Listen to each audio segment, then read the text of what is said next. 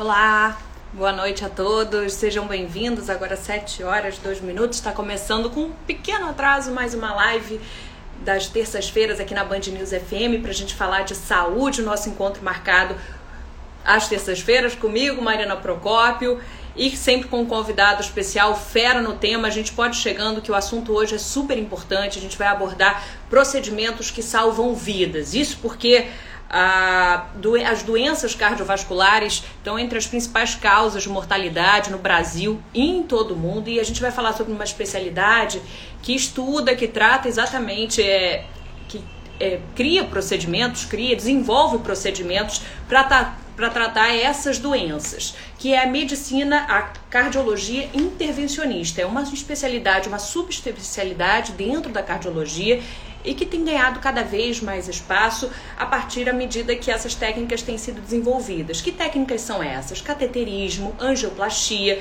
A gente vai falar sobre tudo isso, gente. Quais os sinais de alerta, como funcionam essas técnicas, quando elas devem ser aplicadas. Eu vou chamar agora o meu convidado de hoje, que é fera no assunto, é o Dr. César Medeiros, que é cardiologista intervencionista, uh, chefe da seção do, do Hospital Badim e sabe tudo sobre o tema, vai dar uma aula pra gente. Vamos começar? Vamos brincar agora? Tô botando na linha agora o doutor chegando para conversar com a gente e falar tudo sobre essa subespecialidade da medicina que tem ganhado muito espaço, não só aqui no Brasil, mas em todo o mundo. Doutor César, boa noite para você, seja bem-vindo. Boa noite, Mariana. Boa noite aos seguidores aí da Band News, do Badim. É um prazer e eu agradeço desde já o convite aí que foi feito por você e pelo pessoal do hospital. A gente aqui agradece, doutor César. Eu estava dando uma breve introdução aqui, falando um pouquinho sobre a especialidade, a sua especialidade da cardiologia intervencionista.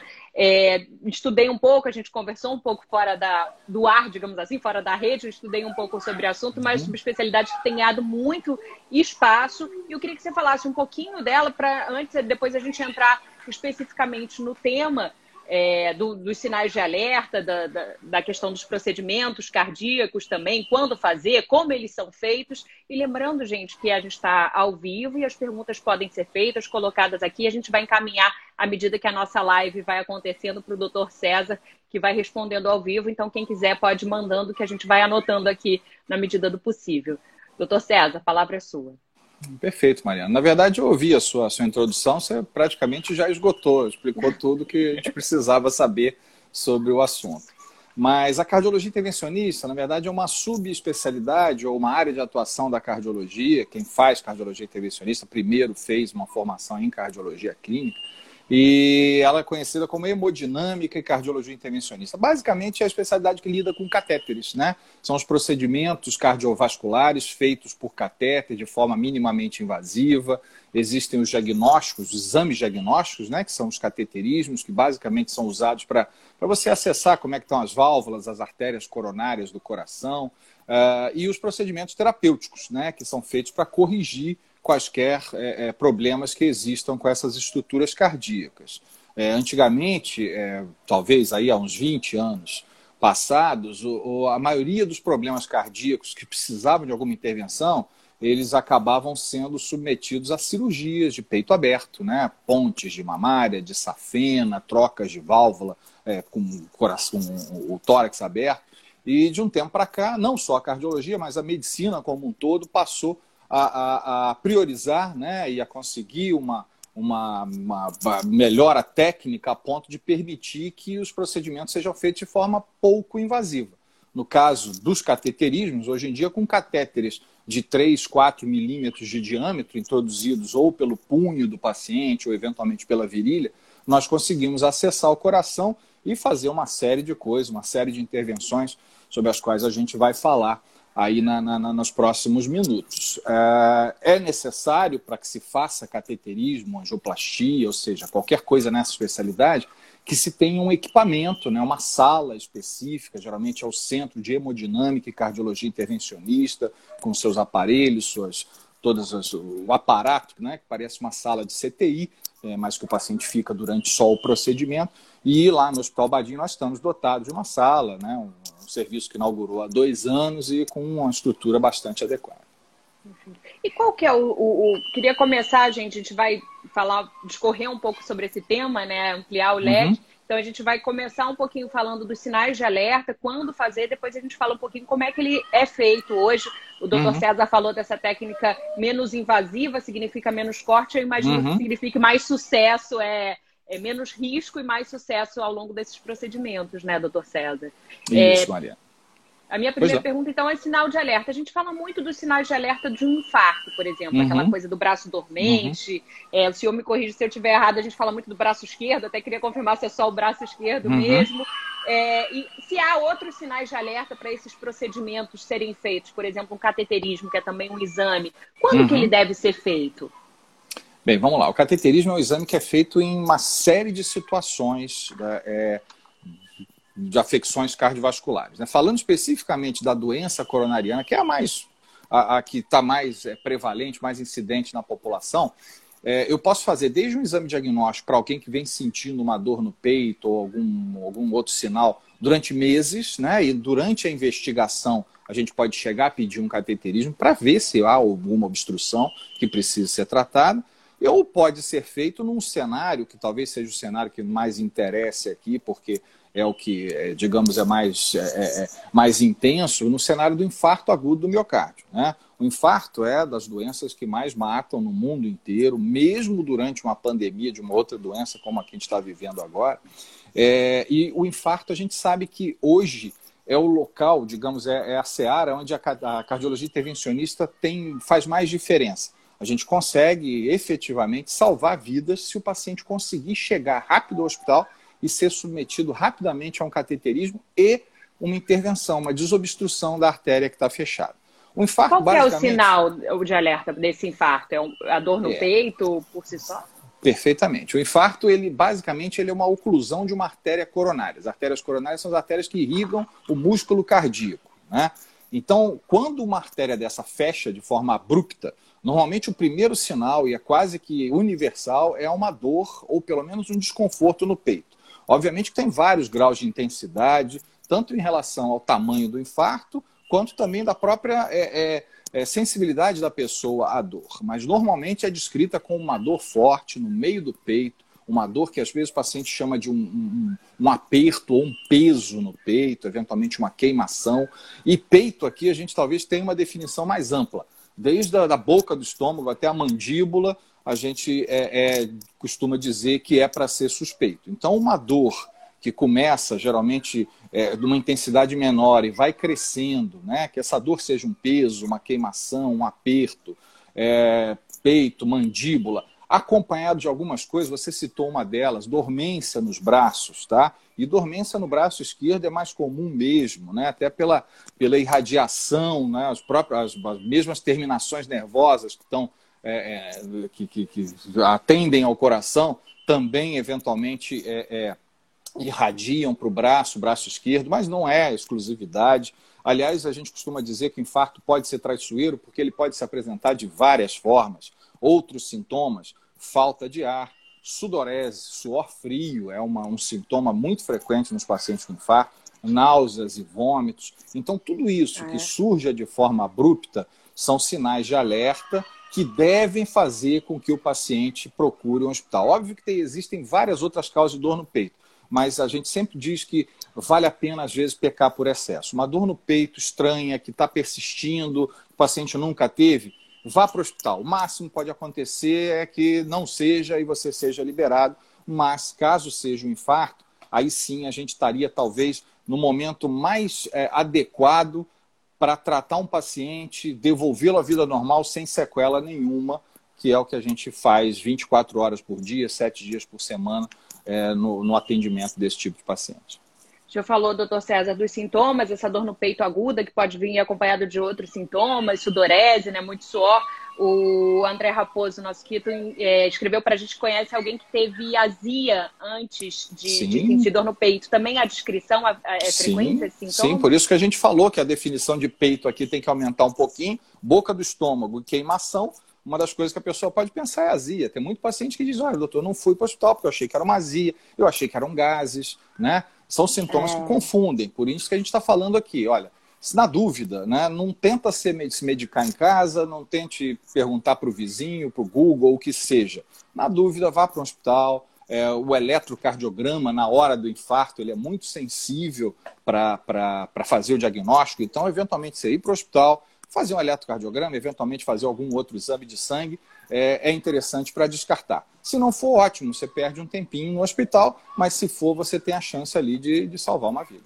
É, e é importante esse alerta que o doutor César está falando, porque a gente conversando um pouquinho fora do ar, né, doutor César, ele descreveu algo que outras especialidades também têm notado e que é preciso reforçar esse alerta, que durante a pandemia as pessoas com medo, que é natural, né, do, do contágio pela Covid, deixaram de procurar é, assistência médica, interromperam muitos tratamentos, e aí pacientes crônicos também é, cardiopatas, também isso aconteceu. E às vezes muita gente que não só que é paciente crônico, mas numa fase aguda da doença, né, doutor César? Eu lhe pergunto se o senhor recebeu casos assim, o senhor que está na ponta do sistema ali do Badim, do paciente que já tem tinha algumas horas de infarto e estava postergando a ida ao hospital com medo de um eventual contágio pela Covid, sendo que estava tendo algo ali, enfim, que poderia ser muito mais grave. Isso aconteceu? O senhor tem visto isso?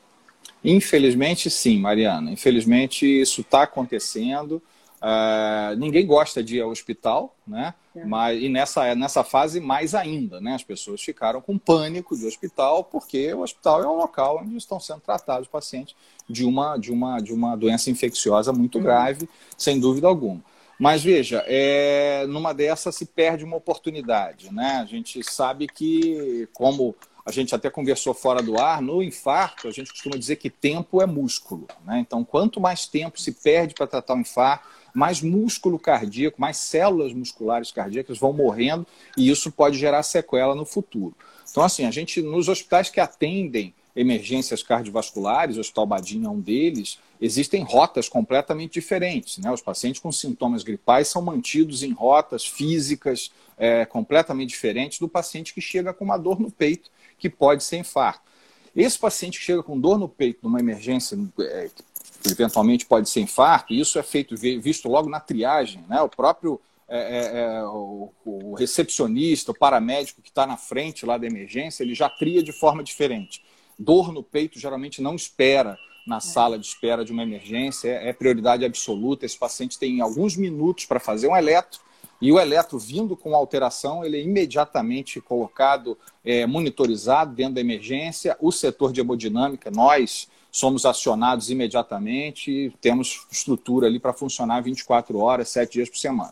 O que está acontecendo realmente é que a gente, infelizmente, tem visto alguns pacientes que postergaram a ida ao hospital, acharam que podia não ser nada e está muito preocupado de não ir ao hospital e às vezes a gente atende esse paciente fora de uma janela terapêutica, fora do período em que a gente poderia fazer alguma diferença. Muitas vezes uma artéria que já fechou, um infarto que está ocorrendo ali há mais de 12, 24 horas, e aí, infelizmente, a gente tem menos o que fazer e a chance desse paciente ter uma sequela mais à frente é muito grande.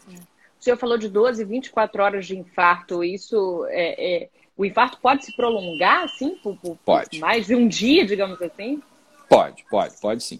A gente, todo mundo já ouviu, né, na, em todas as, é, mesmo público leigo, do infarto fulminante. Infarto fulminante uhum. geralmente é aquela uma oclusão abrupta de uma artéria importante e que às vezes não dá muito tempo de fazer alguma coisa. Né? Se o paciente chega ao hospital, a gente ainda tem algo que fazer, mas é uma das maiores causas de morte súbita. Né?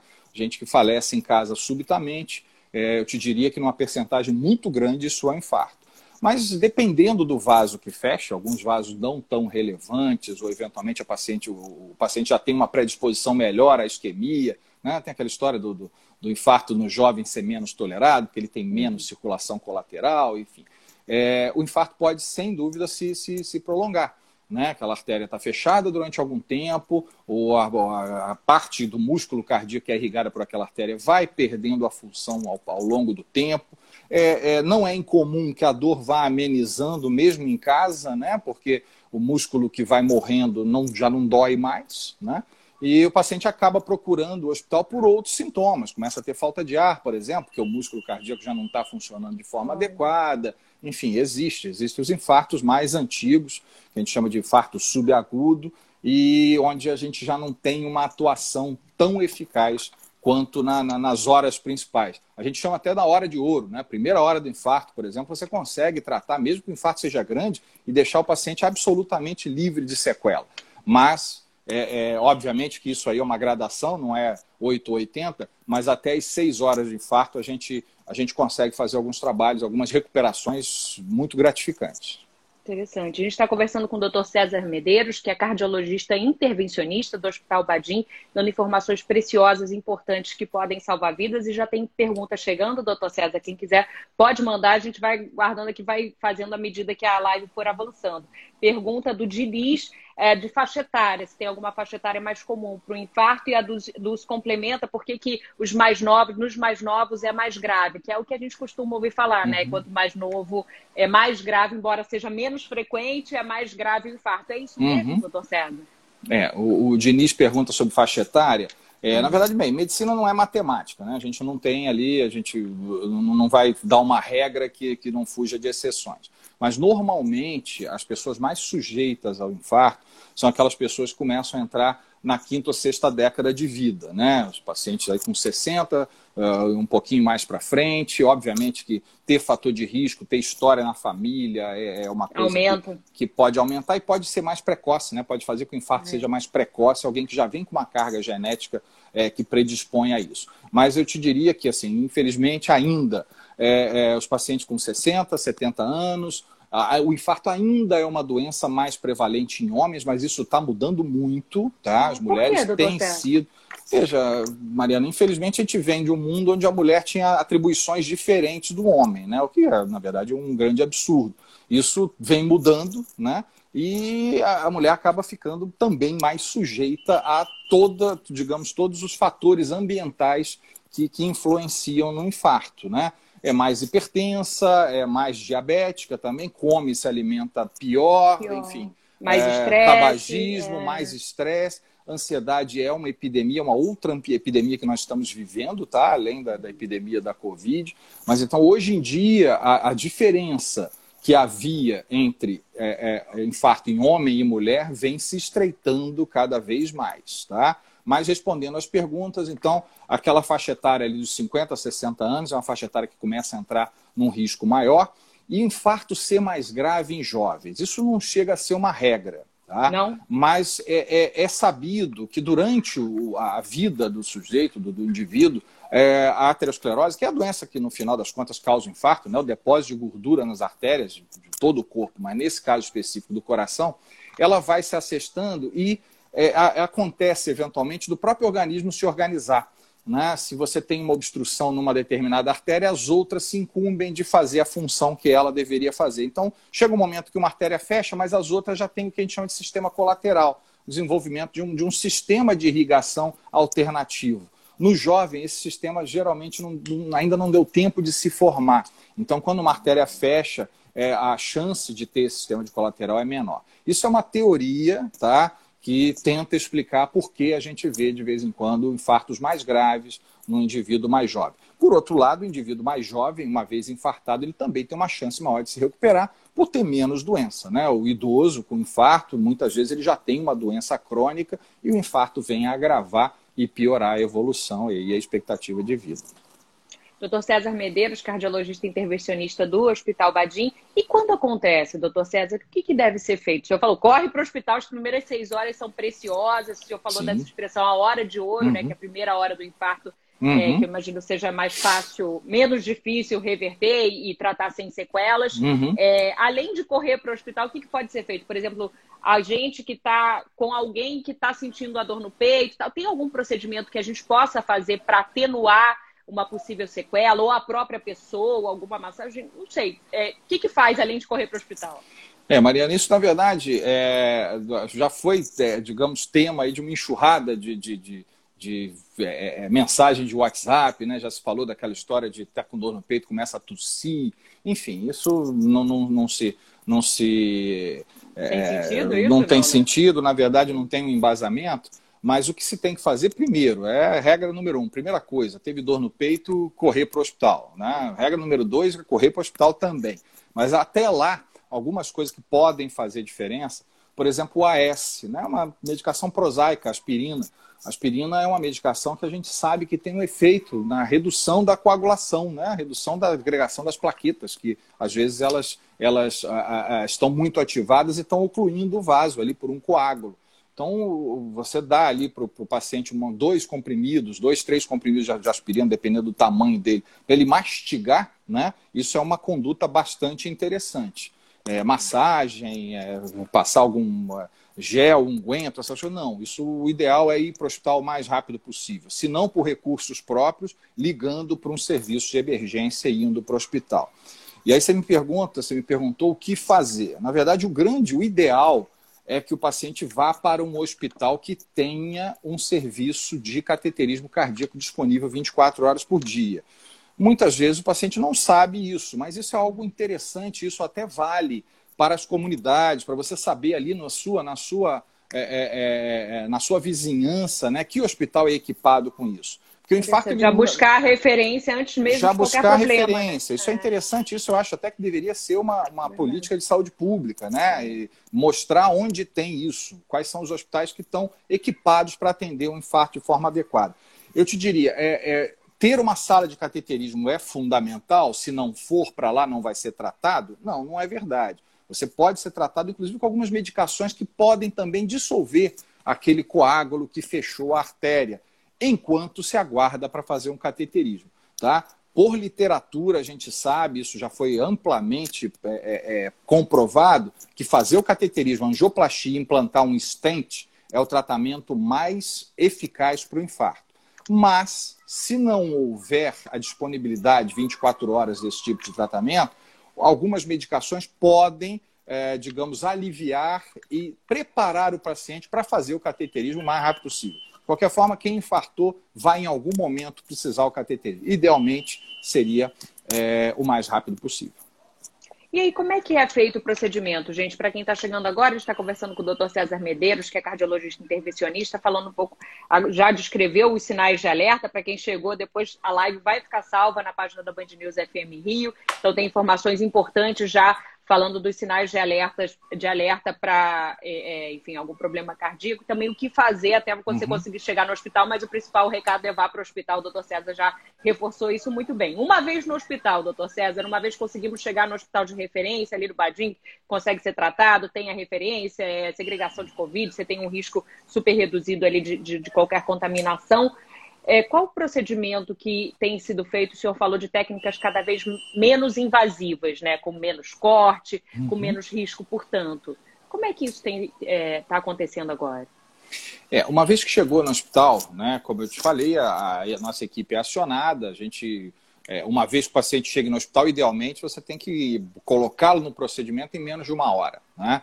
Então se insere um catéter, né, sob anestesia local na maioria dos casos. Ah, tá? é? Local? Sim. Sim, local. Na grande maioria dos casos, a gente faz o procedimento com anestesia local, uma leve sedação, o paciente não ficar muito tenso, mas se insere um catéter, normalmente pela, pela artéria do punho, né?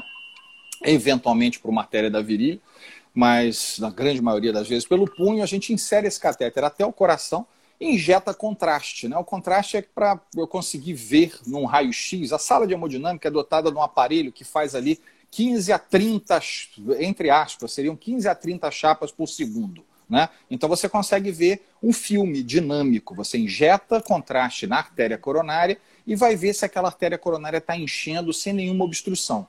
No caso do infarto, a chance de haver uma obstrução é muito grande. Então, se detectou a obstrução, imediatamente, pelos mesmos catéteres que a gente usa, pela mesma via de acesso que já foi adotada, a gente passa alguns fios guias e balões esse balão, basicamente, isso aqui é, é, é, é hidráulica pura. A gente dilata a artéria e abre espaço para implantar um dispositivo chamado stent, que eu acredito que é, é, o nosso público aí já tem ouvido falar bastante. Muita gente hoje em dia tem stent. O stent é uma pecinha metálica, Mariana, feita de, de algumas ligas, ou ácido inoxidável, ou mais é, recentemente, ligas de cromo cobalto, platino cromo é, que eles vêm fechados num balão e quando eu insuflo o balão, esse estente abre, como se fosse uma molinha ou um bobs de cabelo que as mulheres usavam, é, em miniatura, obviamente, e aquilo arma a artéria. Então eu abri a artéria com um balão, depois eu coloco um estente para manter aquela artéria é, aberta e dilatada. Né? Depois que a gente implanta o estente e a gente vê que a artéria está aberta e o fluxo foi recobrado, aquele fluxo tinha fechado, que foi o causador do infarto, a gente tira todo esse material e o paciente vai para uma Isso unidade. Tudo pelo de... punho ali, normalmente? Isso tudo pelo punho, normalmente. Esse paciente vai embora para uma unidade de, de, de pós-operatório ou uma unidade cardiológica com um curativo muito simples ali no punho. Por que, que esse paciente. Bem, o, é, cateterismo, quando é diagnóstico, quando é eletivo, o paciente vai lá para o hospital para fazer o cateterismo, o paciente vai embora para casa algumas horas depois do cateterismo. Mas aqui a gente está falando de infarto. O infarto, por si só, já vai suscitar aí uma internação aí de pelo menos umas 48 horas até a gente saber qual foi a real, é, é, a real é, intensidade desse infarto e se, se há alguma outra coisa a ser feita. Mas o cateterismo em si, com angioplastia, o tratamento do infarto, é um procedimento que vai durar ali em torno de uma hora. Tá? E esse paciente depois vai para um pós-operatório. Normalmente, esse paciente sai da sala quando a coisa é bem sucedida, quando ele chegou num momento adequado no hospital, absolutamente sem dor e com um risco muito reduzido de ter qualquer complicação. Incrível mesmo. É, imagino que isso é, era bem diferente. Você falou de algumas décadas atrás, já há duas, três décadas atrás, a, a, a, intervenção era bem maior e o risco também, né? A gente está falando é de algo que é. É verdade. É, Doutor Sérgio, o senhor falou de cateterismo eletivo também. Uhum. Só é, recuando um pouquinho, a gente, o cateterismo eletivo é quando você né, programa esse exame é, para poder evitar chegar ao infarto, né? É isso. E, e quais os sintomas de que é preciso, é, de que o infarto pode estar tá chegando, por exemplo, de que você precisa fazer esse cateterismo uhum. é, marcado ali com hora marcada? Também uhum. é a dor no peito, é o desconforto? O que, que pode ser sinal de alerta? É. Bem, infelizmente não é todo infarto que dá algum sinal de alerta, né? É uma doença traiçoeira mesmo, por isso que a gente tem que estar se cuidando, fazendo, digamos, adotando uma, uma um estilo de vida saudável, né? Para tentar diminuir o risco de você ter uma doença dessa em qualquer momento da sua vida. Mas é, o cateterismo eletivo ele é pedido ali no consultório. Né? O, que, que, o que, que faz um médico pedir um cateterismo? Né? Geralmente, sintoma, e o sintoma mais comum é mesmo dor no peito, é a angina. Né? Angina é aquela dor, geralmente, muito semelhante à do infarto, só que é uma dor que dá e passa. E é uma dor que o paciente acaba descobrindo quando é que ele vai ter essa dor. Por exemplo, é, caminhou um pouquinho mais rápido para pegar ali a condução, é, subiu uma escada, se aborreceu, e tem aquela dor no peito. Normalmente ele fica quietinho, essa dor passa, mas isso é um sinal de alerta de que alguma obstrução existe e quando o coração é mais exigido, essa obstrução causa alguma repercussão. Então, isso geralmente é um sintoma que é importante falar com o seu clínico, seu cardiologista. É, alguns exames são feitos antes disso. O eletrocardiograma é um deles. Né? O eletrocardiograma é um exame muito importante, por exemplo, para o infarto agudo. Para angina, talvez nem tanto, porque normalmente o eletrocardiograma é feito em repouso, no momento em que o coração não está sendo tão exigido, então o eletrocardiograma pode não mostrar é, é, nenhuma alteração. O eletro em repouso. Mas o eletro em esforço, por exemplo, o teste ergométrico, o teste de esforço, uhum. a esteira, já pode mostrar alguma, um grau de isquemia. Né? Isquemia é, é, é digamos, é, é a, a, a, causa da angina. Isquemia é quando o, sangue não está chegando de forma adequada para a demanda do músculo cardíaco. Então, quando você chega com uma história, o paciente chega com uma história dessa num consultório médico, uma história de angina, de falta de ar, de eventualmente tontura, enfim, tem uma série de outros sintomas, é, uma investigação vai ser feita porque a doença coronariana é muito prevalente, né? existe uma percentagem muito grande da população. Então vamos procurar com eletrocardiograma, com teste de esforço, com alguns outros exames como cintilografia, ecocardiograma, e uma vez se determinando que existe a chance de, de obstrução de doença coronariana, é pedido um cateterismo eletivo, que aí é feito dessa forma que eu te falei. O paciente fica duas, três horas no hospital só. Se precisar tratar, colocar um stent também para doença crônica, digamos assim, isso pode ser feito também no mesmo procedimento. Incrível. A Dulce pergunta para a gente: vocês têm notado no Badim que o número de infartos tem aumentado durante a pandemia? Veja, é, de forma até meio paradoxal, ele, ele diminuiu durante a, a, pandemia. Tá? Isso não sei se paradoxal, porque a gente imaginava que os pacientes mais, mais, digamos, isolados, mais ansiosos, a chance de infarto era maior. Mas até por isso que a gente conversou alguns minutos atrás, né, eventualmente os pacientes não procuravam, né, a gente viu uma redução. É, agora, com essa abertura um pouquinho mais, mais é, digamos, flexível, a gente tem visto que eles estão voltando, os pacientes estão voltando. uh, talvez voltando de uma forma é, mais, digamos, maltratados, porque não foram vistos nos consultórios dos seus médicos durante esses seis meses. Né? Então, respondendo à pergunta, é, durante a pandemia, durante a fase mais crítica da pandemia, a gente viu até uma redução. Agora a gente viu que a coisa recobrou e alguns pacientes chegando de forma. É, alguns pacientes chegando mais graves do que habitualmente a gente recebia. É. O senhor falou do risco hereditário né, na família. E quem já teve algum problema cardíaco tem mais chance de ter um, novamente outro? É frequente há casos de quem teve um infarto e, e, aumenta o risco de ter um outro? Sem dúvida, sem dúvida. Aquele paciente que nunca teve nada, a gente diz que ele faz a prevenção primária. Né? O paciente já teve qualquer evento cardiovascular, a gente passa a fazer uma prevenção secundária que precisa ser mais rigorosa ainda. É. Tá? Quem já teve um infarto, sem dúvida alguma, está predisposto a ter outros. Você imagina, a, a, a, circulação coronariana é como se fosse uma árvore, né? tem um tronco e tem várias ramificações. É, o infarto é quando uma das ramificações deu problema.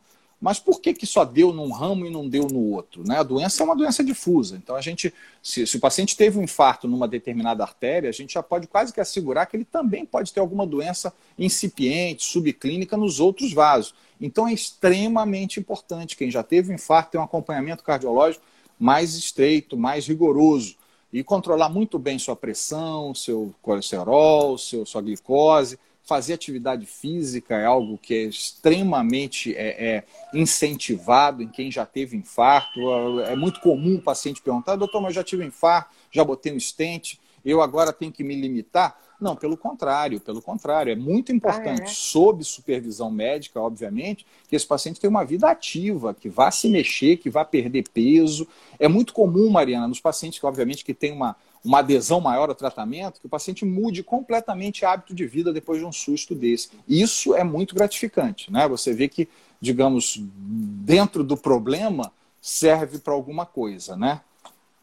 É uma lição, é. E não vale a gente, não custa a gente reforçar, né? A gente fala muito, em todas as lives a gente acaba caindo nessa questão da prevenção. Uhum. A gente está uhum. falando agora de questões coronarianas, mas de outros problemas, né, doutora? A gente sempre vai um pouco no caminho da prevenção, que é a mesma alimentação, é atividade física, né? Tem Isso alguma tá tudo questão. Ligado. Isso está tudo muito ligado, né, Mariana? Isso não, não tem como dissociar. É, eu estou falando aqui de colesterol, de glicose, de pressão, de atividade física tem uma coisa que eu nem, nem, nem, eu nem, nem cito aqui, porque eu acho que é muito óbvio, apesar de eu achar que eu, deve ser citado, tabagismo. Né? Eu costumo dizer que a única coisa que não tem dose, não tem dose segura é o cigarro. Né? Os pacientes perguntam: ah, eu posso tomar uma cervejinha, eu posso comer um churrasco. É óbvio que com moderação tudo isso vai poder ser feito. Ninguém faz um tratamento é, em alguém para limitá-lo o resto da vida. Né? A gente quer que a pessoa curta a vida, que faça. Mas esse cigarro é o tipo da coisa que eu costumo dizer: não tem dose, não tem dose segura. Não existe um tem ponto paciente... de equilíbrio, né? Não, tem paciente que diz: ah, mas eu fumo pouco. Isso não existe. Isso absolutamente não, não existe. Não, fumar pouco não. Fumou um cigarro, está fumando muito. Muito além do que deveria. Está falando do, dos exames de detecção, o senhor chamou a atenção para a questão do teste de esforço físico. Né? Você falou, às vezes, o eletro em repouso, ele pode não identificar o que o teste de esforço físico identifica. No entanto, na, na, naqueles exames que a gente faz de rotina, até à medida que a gente vai envelhecendo, uhum. a frequência vai aumentando, dificilmente a gente é, é, incluído naquele hemograma completo, o, o eletro e tal, o teste de esforço físico. É uhum. importante incluí-lo, mesmo para quem não sente de forma preventiva, mesmo para quem não sente dor, como, como um check-up, ter esse, esse exame específico incluído no check-up de rotina? Mariana, isso precisa ser individualizado. Obviamente que isso precisa ser pedido por um médico que vai primeiro colher a história do paciente. Você ouviu o que o paciente tem a dizer, é o fundamental de qualquer relação médico-paciente. É, e depois disso, a gente tem que ver a estratificação de risco. Se é um paciente que tem um risco maior, tem alguns fatores de risco, já tem uma história familiar de um familiar que, que infartou, familiar de primeiro grau, pai, mãe, irmão, que infartou com menos de 60 anos, que tem colesterol alto, eventualmente pode fazer parte sim. Tá? Outra situação é aquele paciente que está, por exemplo, se preparando para atividade física intensa. Né? O sujeito que vai para a academia, que sai do sedentarismo. Vai fazer uma prova, enfim. Exatamente. Preparo pré-prova, provas grandes, né, de meia maratona e por aí uhum. vai. Mas mesmo antes disso, né, aquele sujeito que é sedentário e que vai para uma academia, né, vai começar a fazer atividade física frequente, é importante esse tipo de avaliação e o teste de esforço geralmente está incluído sim nessa avaliação inicial. É importante a gente fazer, né, gente? Que a gente sabe que tem muita gente, o exame de sangue, o exame é exigido, não é? O uhum. eletro e tal, o atestado uhum. médico, geralmente para o atestado é exigido o eletro. Uhum. Mas, enfim, a gente sabe o histórico que na, nos bastidores tem muita gente que de fato não cumpre esse, esse protocolo, né, doutor deixando César? Bem... É importante cumprir. Sim, importantíssimo, mas deixando bem claro que isso deve ser individualizado, tá? Isso deve ser visto caso a caso.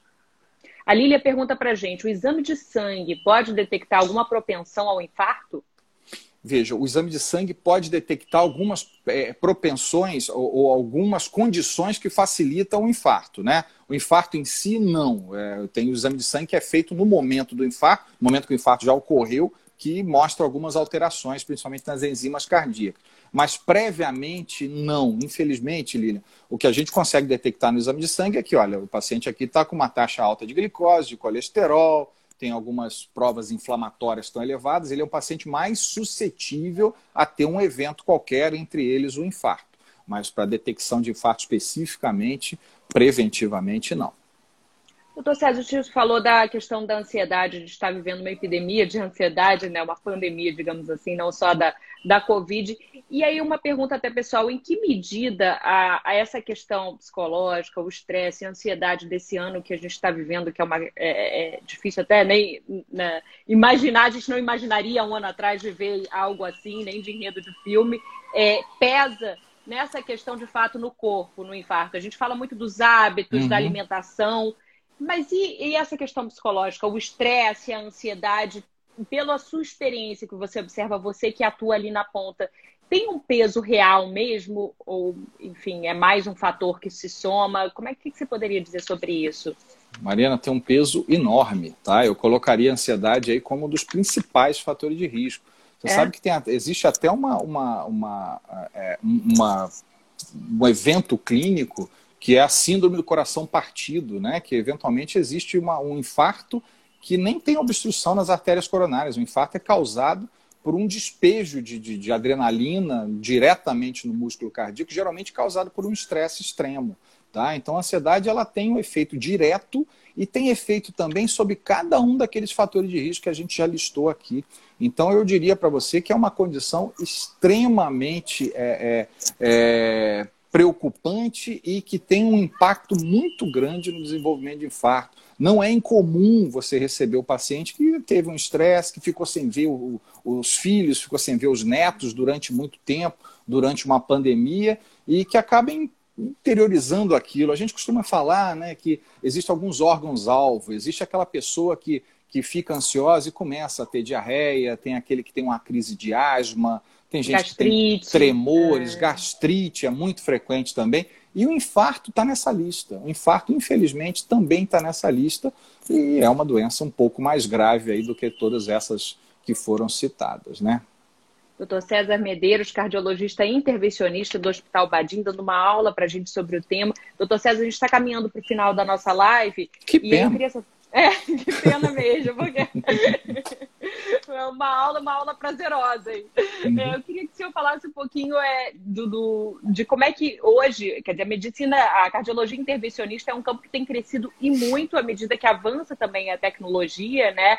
Queria que o senhor falasse um pouco hoje é, como como está ela e quais os procedimentos mais comuns que vocês têm feito uhum. é, e o que, que você acredita ali de futuro para onde a gente vai caminhar nesse tema.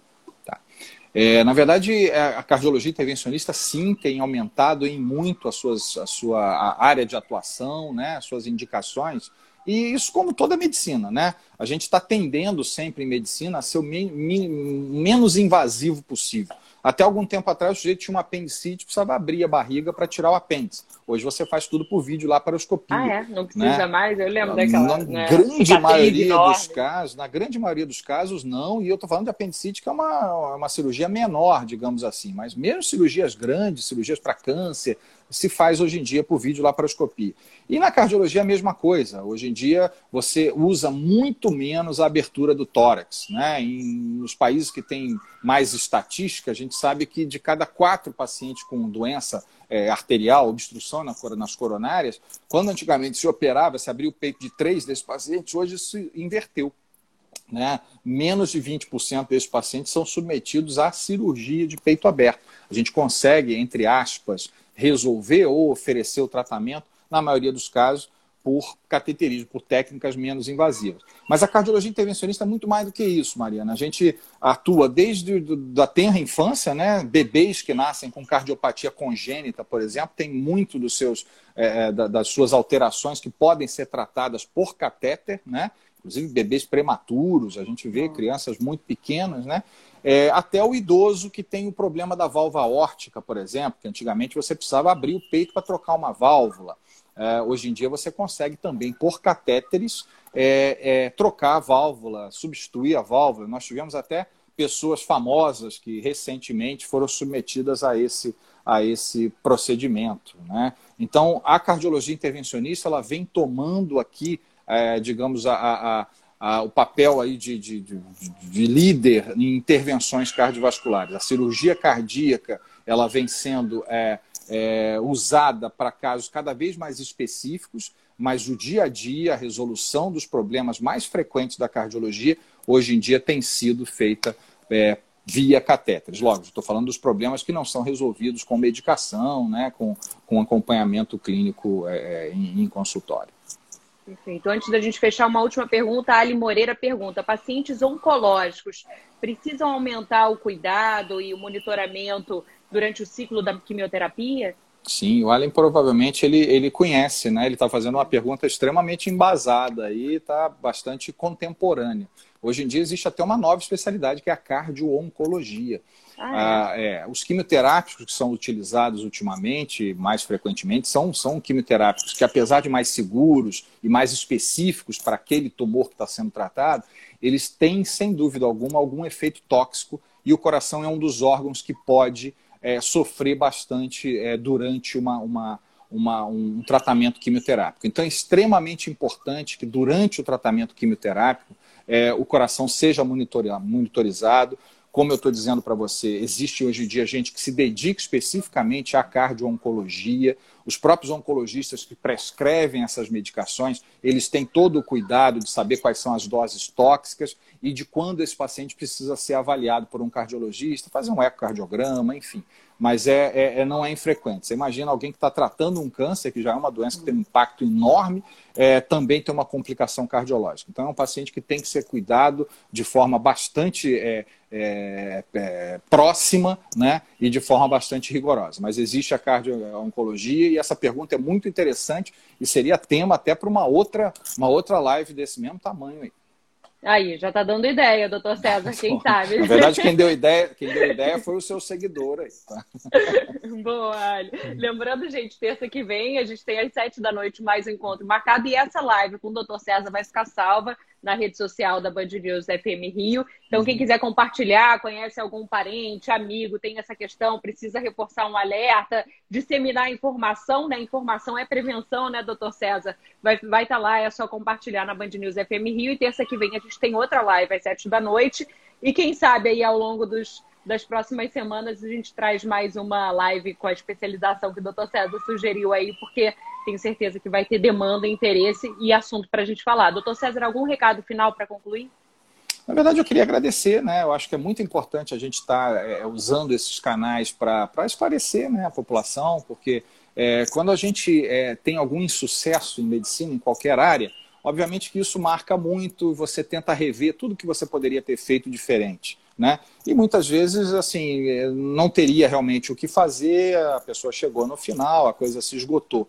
Mas quando você perde, você não, não consegue tratar um paciente porque você vê que, que alguma coisa não funcionou, o fato dele não ter chegado, ou o fato de, de, de uma desinformação ter atrapalhado o tratamento, aí isso dói um pouco mais. Então, acho que é fundamental, além da nossa atuação dentro de hospital, em consultório médico, a gente precisa disseminar é, é, é, informação. E isso é o que você está fazendo. A gente está numa época de desinformação, é, a desinformação, inclusive, ganha mais, mais é, destaque do que a informação de quem entende um pouquinho do assunto. Então, por isso, eu acho muito importante é, essa iniciativa que você está fazendo, que o Hospital Badim está fazendo, outras instituições de saúde fazem também. Eu agradeço e me coloco à disposição aí para responder as perguntas mais tarde, à medida do possível, todas as que surgiram aí durante a, a, a live.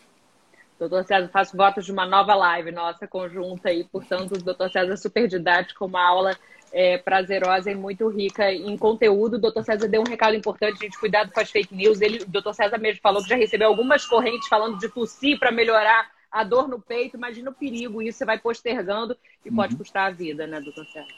É isso. É isso. Muito obrigada, doutor César Medeiros, cardiologista, cardiologista Badim, intervencionista não, né? Eu estou falando é menos intervenção. É, muito obrigada por essa live, gente. Mais uma vez vai estar salva, Band News FM Rio. Terça que vem a gente se encontra. Obrigada a todos pela companhia e pela audiência. Doutor César, um abraço, boa semana para você. Bom fim de semana também. Um abraço, boa noite, obrigado. Boa noite.